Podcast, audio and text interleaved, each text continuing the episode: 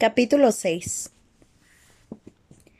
Coriolanus procuró disfrutar de la decepción que se dibujaba en el rostro de Sillanus, pero no por mucho tiempo. Eso habría sido mezquino. Mira, Sillanus, aunque no lo creas, te estoy haciendo un favor. Piénsalo bien. ¿Qué diría tu padre si descubriera que has cambiado por otro el tributo que te consiguió? Me da igual, respondió sin demasiada convicción. De acuerdo, Olvídate de tu padre. ¿Qué me dices de la academia? Dudo que esté permitido intercambiar tributos. A mí ya me pusieron una sanción por reunirme con Lucy Gray antes de tiempo. ¿Qué pasaría si intento cambiarla por otro? Además, la pobre ya me ha tomado cariño. Abandonarla ahora sería como darle una patada a un gatito. No me veo capaz de hacer eso. No debería habértelo pedido. Ni siquiera me había parado a pensar que podría complicarte la vida. Lo siento, es que. Las palabras de Janus brotaron como si se hubiese roto una presa. Es que todo esto de los Juegos del Hambre me está volviendo loco. ¿Qué es lo que estamos haciendo? Metemos a niños en una arena romana para que se maten entre ellos. Eso está mal en muchos aspectos. Los animales protegen a sus crías, ¿no? Y nosotros también. Intentamos proteger a los niños. Forma parte de lo que somos como seres humanos. ¿De verdad le gusta esto a alguien? Es antinatural. No es bonito, coincidió Coriolanus mientras miraba a su alrededor. Es maligno, va en contra de todo lo que considero bueno en este mundo. No puedo formar parte de ello, y menos con Marcus. Necesito encontrar el modo de dejarlo, dijo Janus con los ojos anegados en lágrimas. Su angustia incomodaba a Coriolanus, sobre todo porque él sí valoraba muchísimo aquella oportunidad de participar en los juegos. Puedes pedírselo a otro mentor. No creo que te cueste encontrar a alguien dispuesto. No. No puedo entregarle a Marcus a cualquiera. Tú eres el único en quien confío lo suficiente. Si no se volvió hacia la jaula donde los tributos se habían acomodado para pasar la noche. En fin, ¿qué más da? Si no es Marcus, será otra persona. Quizá me resultaría más fácil, pero seguiría sin estar bien. Recogió su mochila. Será mejor que me vaya a casa. Seguro que me espera un recibimiento muy agradable. No creo que hayas incumplido ninguna norma. Me puse de parte de los distritos en público. A ojos de mi padre incumplí la única norma que importa. Si Jane nos esbozó una sonrisita, de todos modos, gracias por echarme una mano. Gracias a ti por el sándwich. Estaba delicioso. Se lo comunicaré a Ma. Seguro se le alegra el día. El regreso de Coriolanos a casa quedó ligeramente empañado por la reacción de la abuela Tris a su picnic con Lucy Gray. Una cosa es alimentarla, lo reprendió la anciana, y otra muy distinta cenar con ella, lo que da a entender que la consideras tú igual. No lo es. Los distritos siempre han estado asilvestrados. Tu padre solía decir que la gente de allí solo bebía agua porque no llovía sangre. No lo olvides, Coriolanos, por tu propio bien. No es más que una niña, abuelatriz, intervino Tigris. Es de los distritos, y esa hace tiempo que dejó de ser una niña, te lo digo yo. Coriolanos recordó con inquietud la conversación de los tributos en la camioneta, cuando debatían sobre la conveniencia de matarlo o no. Habían demostrado una evidente sed de sangre, y Lucy Gray fue la única que se opuso. Lucy Gray es distinta, razonó. Se puso de mi parte cuando los demás intentaron atacarme, y también me protegió en la casa de los monos. ¿Se habría molestado en hacerlo si no fuera su mentor? preguntó la abuelatriz, que no pensaba ceder. Por supuesto que no. Es una pájara que no ha dejado de manipularte desde que se conocieron. Mira por dónde pisas, mi niño. No te pido más. Coriolanos no quiso seguir con la discusión porque ya sabía que la abuelatriz siempre veía lo peor de cualquier cosa que oliera a distrito.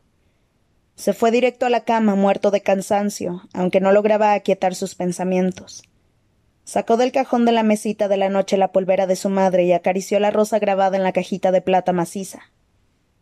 Las rosas son rojas, la violeta es azul. Las aves del cielo saben que mi amor eres tú. Abrió el cierre, levantó la tapa y el olor a flores perfumó el aire. A la tenue luz que llegaba del corso, sus pálidos ojos azules se reflejaban en el espejo redondo y un tanto deformado. Iguales que los de tu padre, le recordaba la abuelatriz con frecuencia. Él habría preferido tener los ojos de su madre, pero nunca se lo dijo. Quizá fuera mejor parecerse a su padre. Su madre no era lo bastante fuerte para este mundo. Al final se quedó dormido pensando en ella, aunque fue Lucy Gray que le cantó en sueños mientras daba vueltas con su vestido arcoíris. Al despertarse por la mañana olía a las mil maravillas. Entró en la cocina y comprobó que Tigris llevaba horneando algo desde antes del alba. Coriolanos le dio un apretón en el hombro. Tigris, necesitas dormir más. No podía dormir pensando en lo que está pasando en el zoológico. Algunos de los niños de este año parecen muy pequeños. O puede que sea yo que me hago mayor. A mí también me afecta verlos encerrados en esa jaula, reconoció Coriolanos. Y a mí también me afecta verte así, exclamó ella mientras se ponía un guante para el horno y sacaba una sartén de pudín de pan. Fabricia me pidió que tirara a la basura el pan duro de la fiesta, pero pensé, ¿por qué tirarlo? Recién sacado del horno, chorreando jarabe de maíz, el pudín de pan era uno de los favoritos de Coriolanos. Tiene una pista fantástica, le dijo a Tigris. Y hay de sobra, así que puedes llevarle un pedazo a Lucy Gray. Dijo que le gustaban las cosas dulces, y dudo que le queden muchas posibilidades de probarlas. Tigris dejó de golpe la sartén en el horno. Lo siento. No pretendía decir eso. No sé qué me pasó. Estoy hecho un manojo de nervios. Son los juegos, repuso Coriolanus tocándole el hombro. Sabes que tengo que ser mentor, ¿verdad? Es mi única opción para conseguir un premio. Necesito ganar por el bien de la familia. Por supuesto, Corio. Lo sé. Y estamos muy orgullosas de ti y de lo bien que lo estás haciendo. Cortó una buena porción de pudín y la sirvió en un plato. Come ya, que no quiero que llegues tarde. En la academia, el recelo de Coriolanus se disipó al ver las reacciones a su imprudente comportamiento del día anterior. A excepción de Livia Cardew, que dejó claro que había hecho trampa y que deberían descalificarlo de inmediato como mentor, sus compañeros lo felicitaron. A pesar de que sus profesores no lo apoyaron tan abiertamente, varios le sonrieron y más de uno le dio una sutil palmadita en la espalda. Satiria se lo llevó aparte después de la asamblea de inicio del día. Bien hecho, la doctora Gaul está contenta, así que te metiste en el bolsillo al profesorado. La doctora enviará un informe positivo al presidente Ravensteel, y eso nos dejará en buen lugar a todos. Pero procura ir con cuidado. Has tenido suerte de que todo haya jugado a tu favor. ¿Y si esos mocosos te hubieran atacado en la jaula? Los agentes de la paz se habrían visto obligados a rescatarte y podríamos haber sufrido bajas en ambos bandos. El resultado habría sido muy diferente de no haberte tocado tu chica arcoíris. Por eso rechacé la oferta de Janus de intercambiar tributos. No, exclamó Satiria boquiabierta. Imagínate lo que habría dicho Strabo Plinth de haberse hecho público. Imagínese lo que me debe si no se hace público, repuso él. La idea de chantajear al viejo Strabo Plinth tenía su atractivo. Hablaste como un verdadero Snow, dijo la profesora entre risas. Ahora a clase. Necesitamos que el resto de tu expediente siga impoluto si vas a seguir acumulando sanciones. Los veinticuatro mentores se pasaron la mañana en un seminario dirigido por el profesor Crispus Demigloss, su excitable profesor de historia. La clase se dedicó a aportar ideas, sin contar la incorporación de los mentores, para conseguir que la gente viera los Juegos del Hambre. Demuéstrenme que no me pasé cuatro años perdiendo el tiempo con ustedes, dijo con una risita nerviosa. Si algo nos enseña la historia es a cómo conseguir que los reticentes acaten órdenes. Si Janus levantó la mano al instante. Ah. Si Janus. Antes de hablar de cómo obligar a la gente a verlos, ¿no deberíamos preguntarnos, preguntarnos si verlos es lo correcto? No nos apartemos del tema, por favor. El profesor Demigloss examinó el aula en busca de una respuesta más productiva. ¿Cómo convencemos a la gente para que los vea? Festus Creed levantó la mano. Era un chico muy grande y corpulento para su edad, y pertenecía al círculo íntimo de Coriolanus desde que nació. Su familia era rica desde siempre. Su fortuna, casi por entero procedente de la madera del Distrito 7, se había tambaleado durante la guerra, pero se había recuperado satisfactoriamente a lo largo de la reconstrucción. El hecho de haber conseguido a la chica del Distrito 4 era fiel reflejo de su estatus. Bueno, sin ser espectacular. Ilumínanos, Festus, dijo el profesor Demiglos. Fácil. Vamos directos a lo punitivo. En vez de sugerir que los vean, lo regulamos por ley. ¿Qué ocurre si no los ves? preguntó Clemencia sin molestarse en levantar la mano. Ni siquiera apartó la vista de las notas. Era popular tanto entre el alumnado como entre el claustro, y gracias a su simpatía le pasaban bastantes cosas por alto. En los distritos te ejecutamos, en el Capitolio te trasladamos a los distritos, y si vuelves a meter la pata al año siguiente te ejecutamos, respondió Festus, muy satisfecho de sí mismo. La clase se rió y después empezó a considerarlo seriamente. ¿Cómo hacer respetar la ley? No era posible enviar a los agentes de la paz puerta por puerta. Puede que un muestreo aleatorio en el que hubiera que responder a preguntas que demostraran que habías visto los juegos. Y si no, cuál sería el castigo apropiado. Ni la ejecución ni el destierro, demasiado extremos. Puede que alguna pérdida de privilegios en el Capitolio y unos latigazos en público si se trataba de los distritos. Así, el castigo sería personal para todos. El verdadero problema es que es un espectáculo asqueroso, dijo Clemencia. Por eso la gente lo evita. Claro que sí, exclamó Janus. ¿Quién quiere ver a un grupo de niños matándose entre ellos? solo una persona cruel y retorcida. Puede que los seres humanos no seamos perfectos, pero tampoco llegamos a esos extremos. ¿Cómo lo sabes? dijo Livia con brusquedad. ¿Y cómo puede saber alguien de los distritos lo que queremos ver en el Capitolio? Ni siquiera estabas aquí durante la guerra.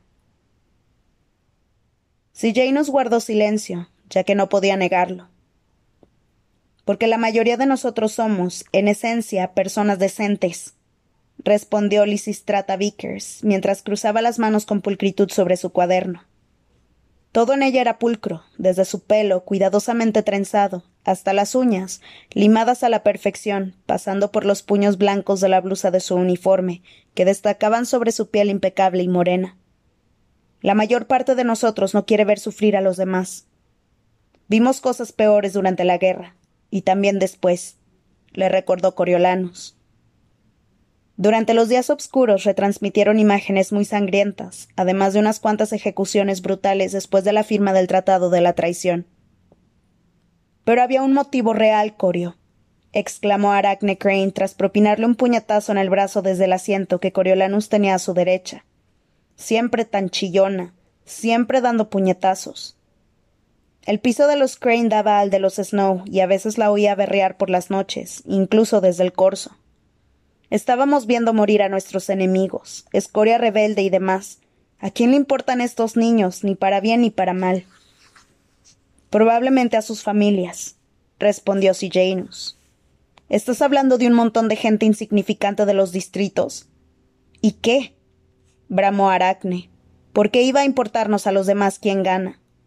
A mí no me importa, dijo Livia, mirando a Janus con intención. Me emociono más con una pelea de perros reconoció Festus, sobre todo si apuesto. Entonces, ¿te gustaría si apostáramos a qué tributo gana? bromeó Coriolanus. ¿Serviría para que vieras los juegos? Bueno, seguro que animaba el asunto, exclamó Festus. Unos cuantos se rieron, pero de repente la clase guardó silencio. Estaban sopesando la idea. Es espantoso, dijo Clemencia mientras se enrollaba un mechón de cabello en el dedo, pensativa. ¿Lo propusiste de verdad? ¿Crees que deberíamos apostar sobre quién será el ganador? La verdad es que no, respondió Coriolanus y la dio la cabeza. Por otro lado, si resulta un éxito, entonces sí. Sin duda, Clemmy. Quiero pasar a la historia como la persona que introdujo las apuestas en los juegos. Clemencia negó con la cabeza exasperada. Sin embargo, de camino al comedor, Coriolanus tuvo que reconocer que la idea tenía sus virtudes. En el comedor los cocineros todavía estaban trabajando con las obras del buffet de la cosecha, y el jamón con crema en pan tostado era el plato estrella del menú escolar anual. Coriolanus saboreó cada bocado, a diferencia de lo ocurrido en el buffet, ya que el comportamiento amenazador del decano High Bottom lo había inquietado tanto que apenas había probado bocado. A los mentores se les había indicado que se reunieran en el palco del salón Heavensby después de comer, antes de su primera reunión oficial con los tributos. A cada uno le habían entregado un breve cuestionario que debía rellenar con la persona asignada, en parte para romper el hielo y en parte para el registro de la información. Tenían muy pocos datos archivados de los anteriores tributos, así que pretendían corregirlo. A muchos de sus compañeros les costaba disimular los nervios de camino al palco, Hablaban y bromeaban con demasiado entusiasmo, mientras que Coriolanus les llevaba ventaja, porque ya había hablado dos veces con Lucy Gray. Se sentía muy relajado, incluso deseoso de volver a verla. Para agradecerle la canción, para darle el pudín de tigris, para preparar la estrategia de la entrevista. La charla cesó en cuanto los mentores abrieron las puertas batientes del palco y vieron lo que les aguardaba abajo. Había desaparecido todo rastro de las festividades de la cosecha, de modo que el gran salón resultaba frío e imponente. Veinticuatro mesitas flanqueadas por dos sillas plegables cada una estaban dispuestas en ordenadas filas. En cada mesa había un cartel con un número de distrito, seguido de una M o una H, y al lado un bloque de hormigón con una argolla metálica encima. Antes de que los estudiantes pudieran comentar la disposición de las mesas, entraron dos agentes de la paz que permanecieron de guardia junto a la entrada principal, mientras los tributos entraban en fila de uno a uno. Había dos agentes por cada tributo, aunque era poco probable que intentaran escapar porque llevaban unos pesados grilletes en las muñecas y en los tobillos. Los condujeron a las mesas correspondientes a su distrito y sexo. Les ordenaron que se sentaran y los encadenaron, a las argollas del bloque de hormigón. Algunos de los tributos se dejaron caer en sus respectivos asientos, con la barbilla casi pegada al pecho, mientras que los más desafiantes volvieron la cabeza atrás y examinaron el salón. Era una de las cámaras más impresionantes del Capitolio, así que muchas bocas se abrieron, pasmadas por la grandiosidad de las columnas de mármol, las ventanas en arco y el techo abovedado. Coriolano supuso que les parecía una maravilla comparado con las feas estructuras insulsas típicas de muchos distritos. Los ojos de los tributos, en su recorrido por la estancia, por fin dieron con el palco de los mentores, y ambos grupos se miraron a los ojos, sin disimulo, durante un buen rato. Cuando la profesora Sickle abrió de golpe la puerta tras ellos, los mentores dieron un brinco. Dejen de observar a sus tributos y bajen ahí, les ordenó. Solo tienen quince minutos, así que aprovechenlos bien. Y recuerden rellenar lo mejor posible el cuestionario para nuestros archivos. Coriolanus encabezó el descenso por los escalones en espiral que llevaban al salón. Cuando sus ojos se encontraron con los de Lucy Gray, se percató de que la chica lo había estado buscando. Verla cargada de cadenas le causaba desazón, pero esbozó una sonrisa tranquilizadora que consiguió borrar parte de la preocupación del rostro de la muchacha. Tras sentarse en la silla frente a ella, frunció el ceño al mirar sus manos engrilletadas y le hizo señas a la gente de la paz más cercano. Perdone, pero sería posible quitárselas. El agente le hizo el favor de preguntarle a su superior, que estaba junto a la puerta, pero éste negó rotundamente con la cabeza. Gracias por intentarlo de todos modos, dijo Lucy Gray. Se había recogido el cabello en una trenza muy bonita, aunque parecía triste y cansada y todavía se le veía el moretón. La chica se dio cuenta de que se lo miraba y lo tocó. es horrendo, ¿verdad? Se está curando. No tengo espejo, así que no me hago mucha idea. No se molestó en interpretar el chispeante personaje que representaba ante las cámaras, y Coriolanus se alegró. Puede que empezara a confiar en él. ¿Cómo estás? Adormilada, asustada, hambrienta, respondió Lucy Gray. Esta mañana solo pasaron un par de personas por el zoológico para alimentarnos. Conseguí una manzana, que ya es más de lo que recibieron otros, pero no sacia mucho. Bueno, en eso sí puedo servirte de ayuda. Sacó el paquete de tigris de la mochila. Lucy Gray se animó un poco y desenvolvió con cuidado el papel encerado en el que estaba guardando el pudín de pan. De repente, los ojos se le llenaron de lágrimas. Oh, no. ¿No te gusta? Preguntó él. Puedo intentar traerte otra cosa. Puedo. Es mi favorito. respondió la chica negando con la cabeza. Tragó saliva, desprendió un pedacito y se lo metió entre los labios. También el mío. Mi prima Tigris lo preparó esta mañana, así que debería estar fresco.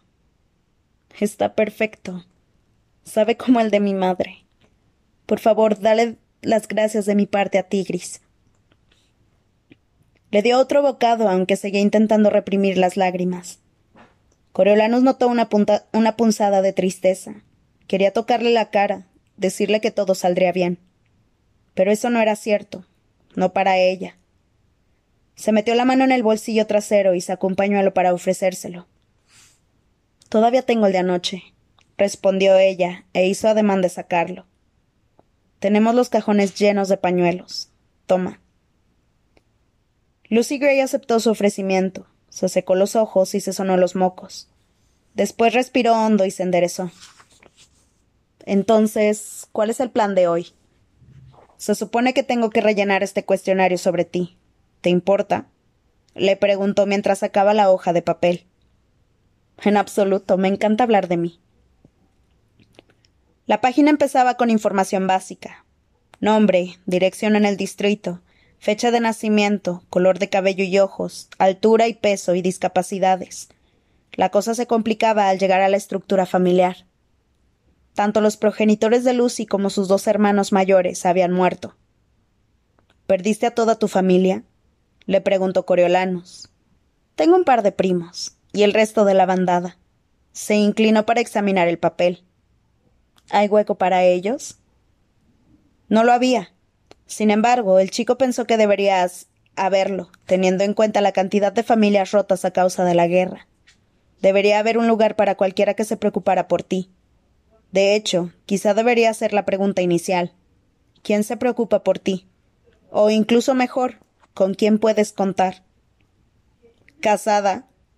Coriolano se rió, aunque después recordó lo jóvenes que eran los contrayentes en algunos de los distritos. ¿Cómo iba a saberlo? Puede que tuviera un marido en el doce. ¿Por qué? ¿Te ofreces para el puesto? preguntó Lucy Gray muy seria. Él levantó la vista sorprendido porque creo que lo nuestro funcionaría. Estoy seguro de que podrías encontrar a alguien mejor, respondió Coriolanus, que se había ruborizado con la broma. Todavía no lo he hecho. Por un momento la tristeza se adueñó de su rostro, aunque lo disimuló con una sonrisa. Seguro que tienes una cola de novias que da la vuelta al edificio. El coqueteo lo dejó mudo. ¿Por dónde iban? Comprobó el papel. Ah, sí, su familia. ¿Quién te crió? Después de perder a tus padres, me refiero. Un anciano nos dio cobijo a cambio de unos honorarios, a los seis niños de la bandada que quedábamos. En realidad no es que nos criara, pero nos dejaba en paz, así que podía haber sido peor. De verdad me siento agradecida. No había mucha gente dispuesta a acogernos a los seis. Murió el año pasado de la enfermedad del pulmón negro, aunque algunos de nosotros ya somos lo, lo bastante mayores para encargarnos de todo. Pasaron a la profesión.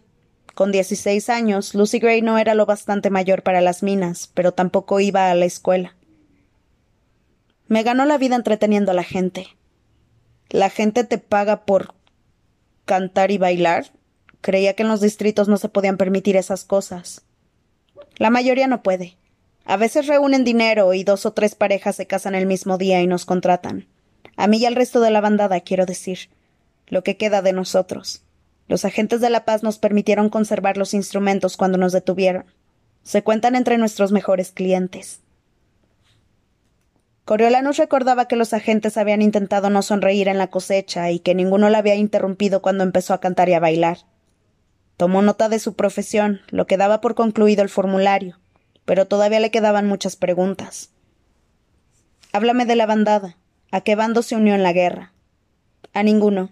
Mi gente no tomó partido. Somos simplemente nosotros. Algo detrás de Coriolanus le llamó la atención. ¿Cómo decías que se llamaba tu amigo? El de los sándwiches. Creo que tiene problemas. ¿Sí, Janus? Volvió la vista atrás hasta dar con Janus, que se encontraba unas cuantas mesas más allá sentado frente a Marcus. Entre ellos había unos sándwiches de carne asada y una tarta sin tocar. Janus parecía implorarle, pero Marcus se limitaba a mirar al frente, con los brazos cruzados, impasible. A su alrededor, los demás tributos colaboraban en distintos, en distintos grados. Algunos se habían tapado la cara y se negaban a cooperar. Otros lloraban. Unos cuantos respondían con cautela a las preguntas, pero incluso esos parecían hostiles. Cinco minutos, anunció la profesora Sico. Eso le recordó a Coriolanus los otros cinco minutos de los que tenían que hablar. Ok, la noche previa al inicio de los juegos tendremos una entrevista de cinco minutos en televisión y podremos hacer lo que queramos. Se me ha ocurrido que podrías volver a cantar. No estoy segura de que merezca la pena, respondió ella tras pensarlo. Es decir, que la canción que canté en la cosecha no tenía nada que ver con la gente de aquí. No lo planeé, solo forma parte de una historia larga y triste que no le importa a nadie más que a mí. Emocionaste a la gente, comentó Coriolanus. Y la canción del valle fue, como tú dijiste, una forma de conseguir comida. Fue algo precioso. Me hizo sentir como cuando mi madre. murió cuando yo tenía cinco años. Me recordó a una canción que solía cantarme. ¿Y tu padre? También lo perdí, el mismo año. Así que eres huérfano como yo, repuso ella comprensiva. A Coriolanus no le gustaba que lo llamaran así. Livia había bromeado sobre su falta de progenitores cuando era pequeño y se había sentido solo y sin nadie que lo quisiera, cuando no era cierto. Aún así seguía existiendo un vacío que la mayoría de los otros niños no terminaba de comprender pero Lucy Gray, que también era huérfana, sí lo entendía. Podría ser peor. Tengo a la abuela Tris. A mi abuela, vamos. Y a Tigris. ¿Echas de menos a tus padres? Bueno, no era muy unido a mi padre. A mi madre. sí, claro. Todavía le costaba hablar de ella. ¿Y tú? Mucho. A los dos. Llevar el vestido de mi madre es lo único que evita que me derrumbe. Acarició los solanes. Es como si me envolviera en sus brazos. Coriolanus pensó en la polvera de su madre, en el maquillaje perfumado. Mi madre siempre olía a rosas, dijo, y acto seguido se sintió incómodo. Rara vez mencionaba a su madre, ni siquiera en casa, como habían acabado hablando de ella. En fin, Creo que tu canción conmovió a mucha gente. Eres muy amable. Gracias por decirlo. Pero la verdad es que no es razón suficiente para cantar en la entrevista. Si se lleva a cabo la noche anterior, la comida queda descartada. Y llegados a ese punto no tengo ningún motivo para ganarme a nadie. Coriolano se concentró en dar con una razón, pero esta vez la canción solo le beneficiaría a él. En cualquier caso es una pena. Con tu voz, te cantaré algo entre bambalinas, le prometió ella. Tendría que esforzarse por convencerla, pero de momento decidió pasarlo por alto. Permitió que ella lo entrevistara a él durante unos minutos y respondió a más preguntas sobre su familia y cómo habían sobrevivido a la guerra. Por el motivo que fuera, le resultaba sencillo hablar con ella. Era porque sabía que todo lo que le contara desaparecería en la arena en cuestión de días. Lucy Gray parecía más animada. No había vuelto a llorar. Mientras se narraban sus historias, entre ellos empezó a crecer la confianza. Cuando sonó el silbato para indicar el final de la sesión, la chica guardó con, mimo el pañuelo en el bolsillo de la mochila de Coriolanus y le dio un apretón en el brazo, un gesto de agradecimiento. Los mentores se dirigieron, obedientes, a la salida principal, donde la profesora Sico les ordenó.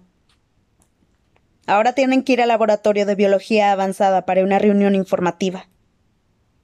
Nadie se lo discutió, aunque en los pasillos todos se preguntaban el motivo.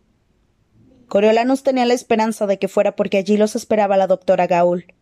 Su cuestionario estaba prácticamente completado, en claro contraste con los irregulares intentos de sus compañeros, lo cual podría convertirse en otra oportunidad para sobresalir. El mío no quería hablar, ni una palabra, se quejó Clemencia.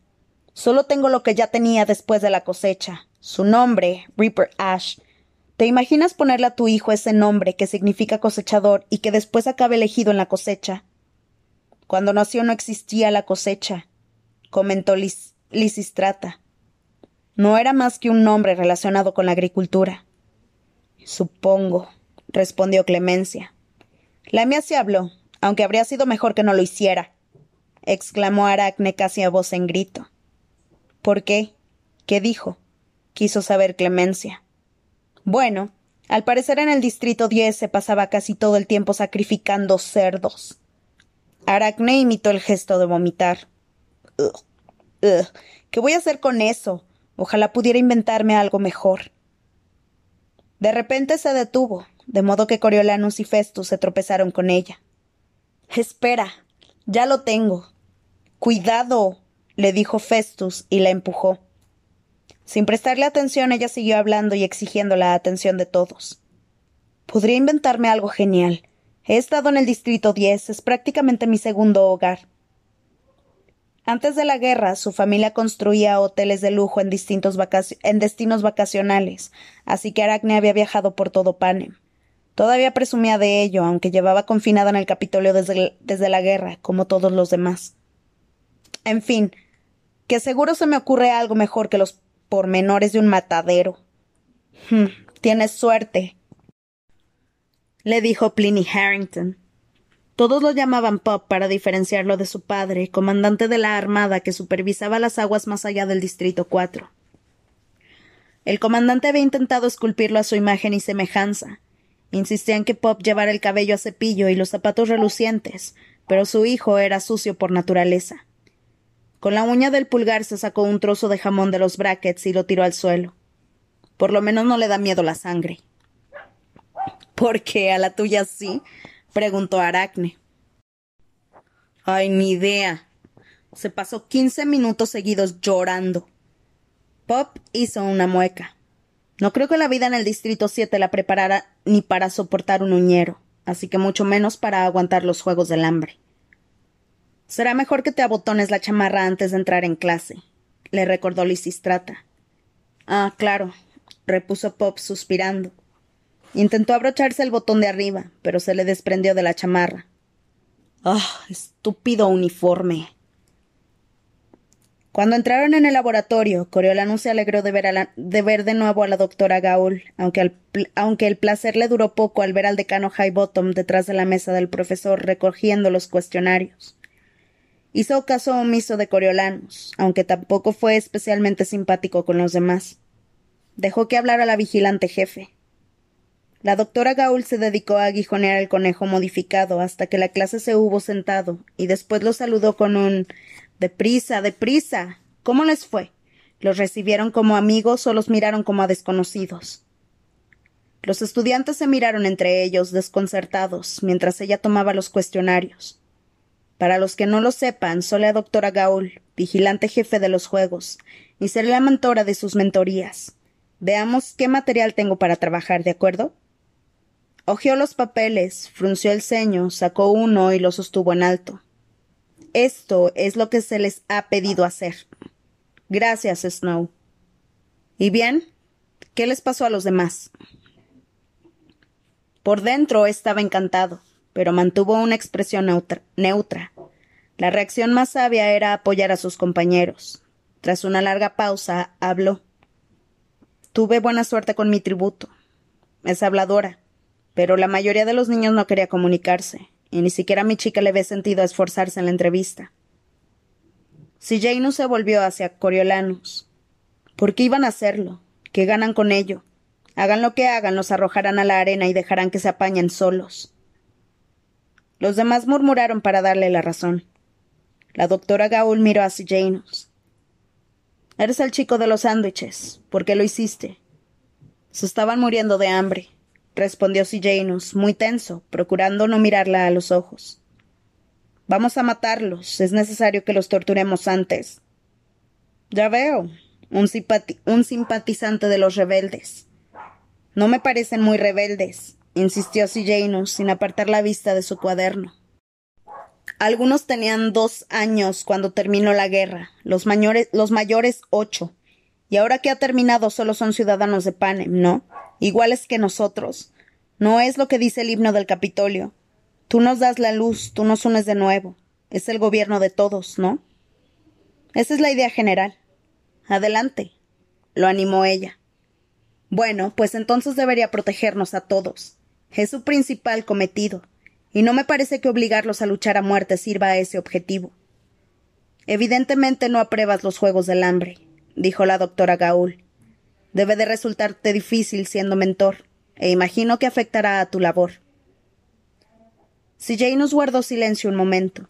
Después se irguió en su asiento como si se preparara antes de mirarla a los ojos y decir Quizá deba sustituirme por alguien más digno del puesto. La clase entera dejó escapar un grito ahogado perfectamente audible. Hm. Ni hablar, joven, repuso la doctora Gaul entre risas. La compasión es clave en los juegos.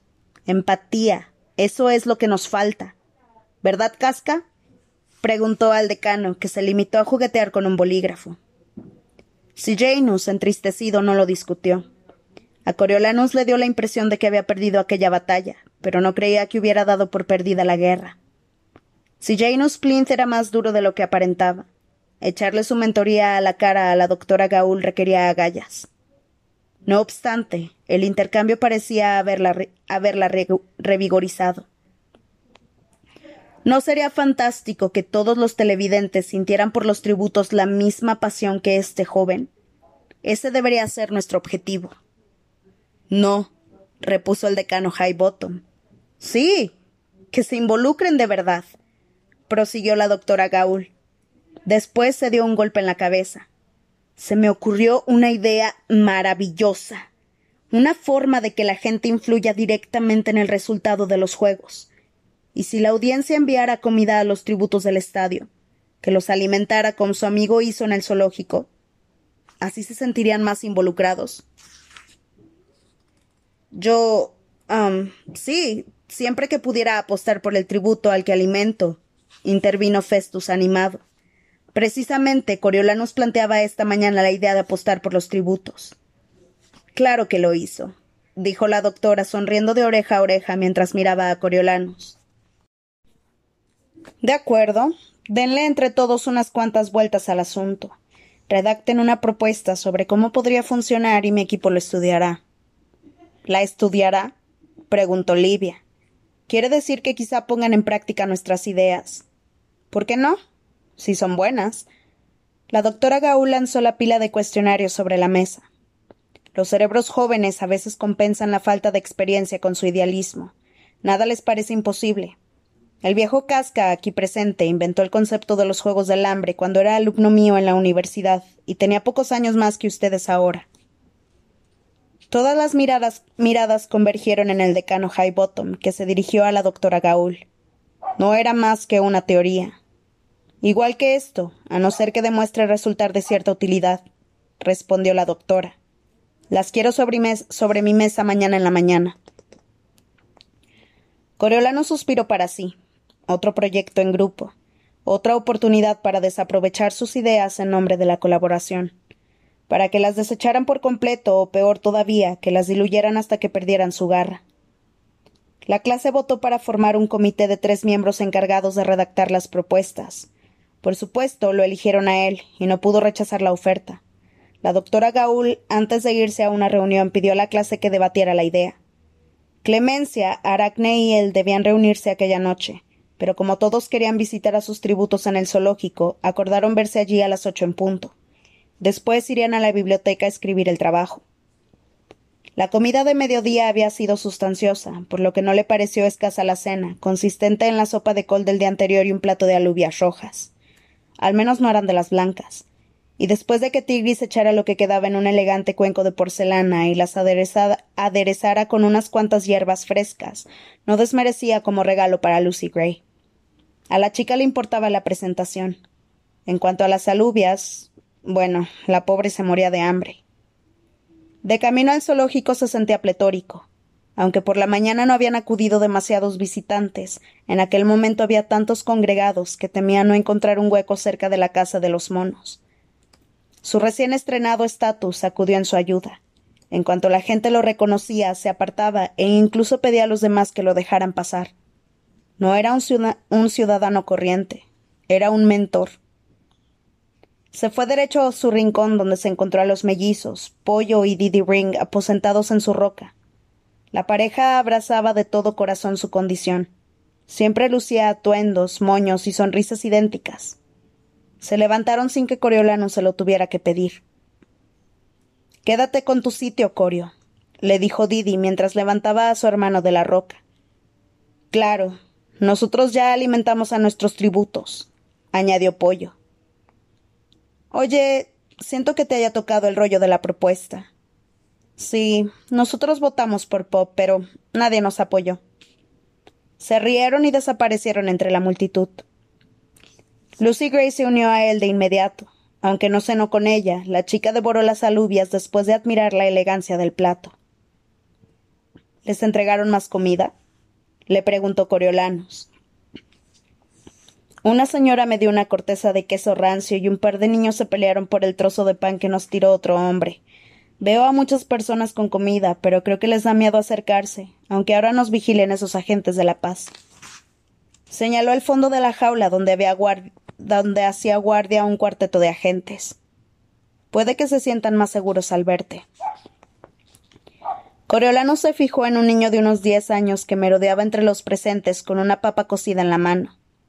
Le guiñó un ojo y lo saludó, a lo que el niño respondió mirando a su padre, que asintió para darle permiso. El pequeño se puso detrás de Coriolanos, guardando las distancias. ¿Trajiste esa papa para ella? le preguntó el joven. Sí, la guardé de la cena. Aunque tenía muchas ganas de comérmela, tenía más ganas todavía de alimentar a Lucy Gray. Adelante, lo animó Coriolanos. No muerde. Eso sí, procura ser educado. El niño dio un tímido paso hacia la joven. Hmm. Hola, cielo, ¿cómo te llamas? le preguntó Lucy Gray. Horace. Te traje a mi papa. Oh, eres un amor. ¿Me la como ahora o la guardo? Ahora, respondió el niño mientras se la entregaba con mucha cautela. Lucy Gray aceptó la papa como si de un diamante se tratara. Vaya, creo que es la mejor papa que he visto en mi vida.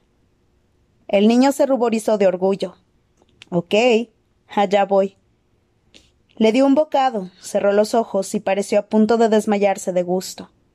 Y también la más rica que he probado. Gracias, Horace.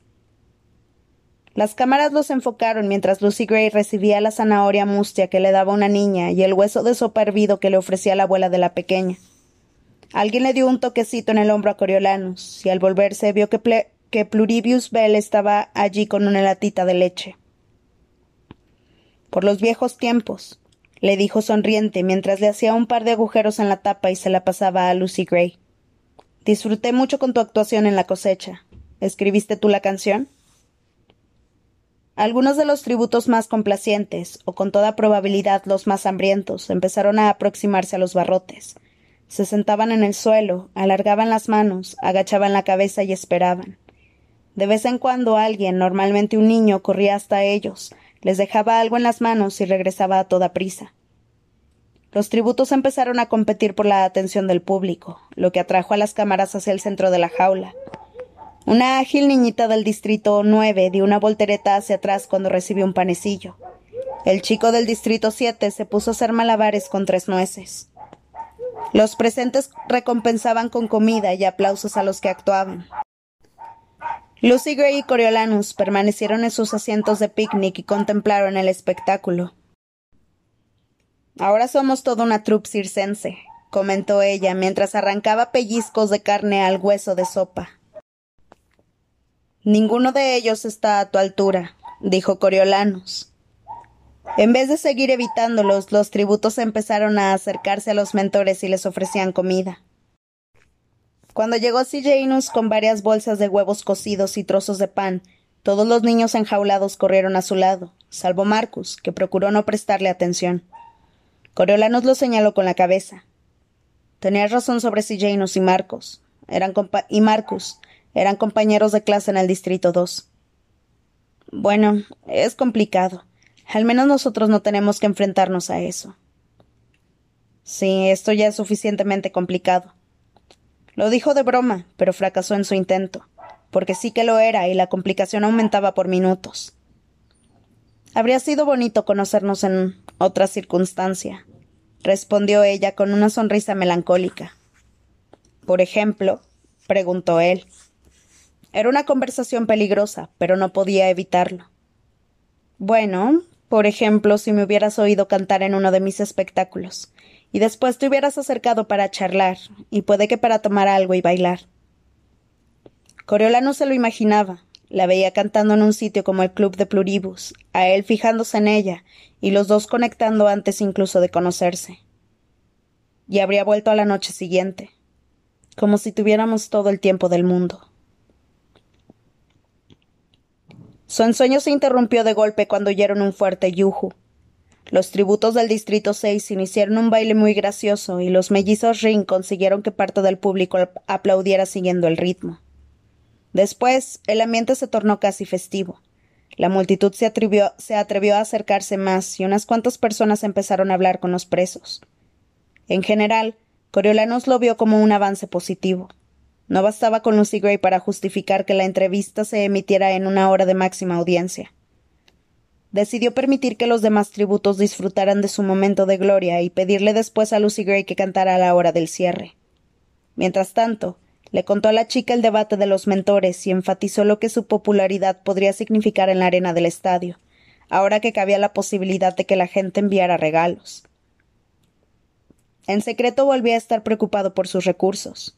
Necesitaba televidentes adinerados que pudieran permitirse comprarle cosas. Daría mala impresión que un tributo de los Snow no recibiera nada en la arena. Puede que debiera incluir en la propuesta la prohibición de enviar regalos a tu propio tributo. De lo contrario, ¿cómo iba a competir? Sin duda, no tenía nada que hacer contra Janus. Allí mismo, junto a los barrotes, Aracne había preparado un pequeño picnic para su tributo. Una rebanada de pan fresco, un trozo de queso. ¿Y eso eran uvas? ¿Cómo se las podía permitir? Quizá la industria turística empezara a repuntar. La vio cortar el queso con un cuchillo de puño de nácar, su tributo, la parlanchina niña del distrito 10, estaba acuclillada frente a ella, inclinada con ansia sobre los barrotes. Aracne preparó un grueso sándwich, aunque no se lo entregó enseguida. Parecía estar echándole un sermón a la pequeña. Era todo un discurso. En cierto momento la tributo metió la mano a través de los barrotes y Aracne retiró el sándwich, lo que arrancó una carcajada a los presentes. La joven se volvió hacia ellos sonriente, Después hizo el gesto de negar con el dedo a su tributo. Sostuvo en alto el sándwich otra vez y lo retiró de nuevo para regocijo de la multitud. Está jugando con fuego, comentó Lucy Gray. Aracne saludó a la gente y le dio un bocado al sándwich. Coriolanus vio que al atributo se le ensombrecía el rostro y se le tensaban los músculos del cuello. Y vio algo más. Sus dedos se deslizaron por el barrote, salieron disparados y rodearon el mango del cuchillo. Coriolanus empezó a levantarse y abrió la boca para gritar una advertencia, pero ya era demasiado tarde. Con un único movimiento, la tributo tiró de Aracne y le cortó el cuello.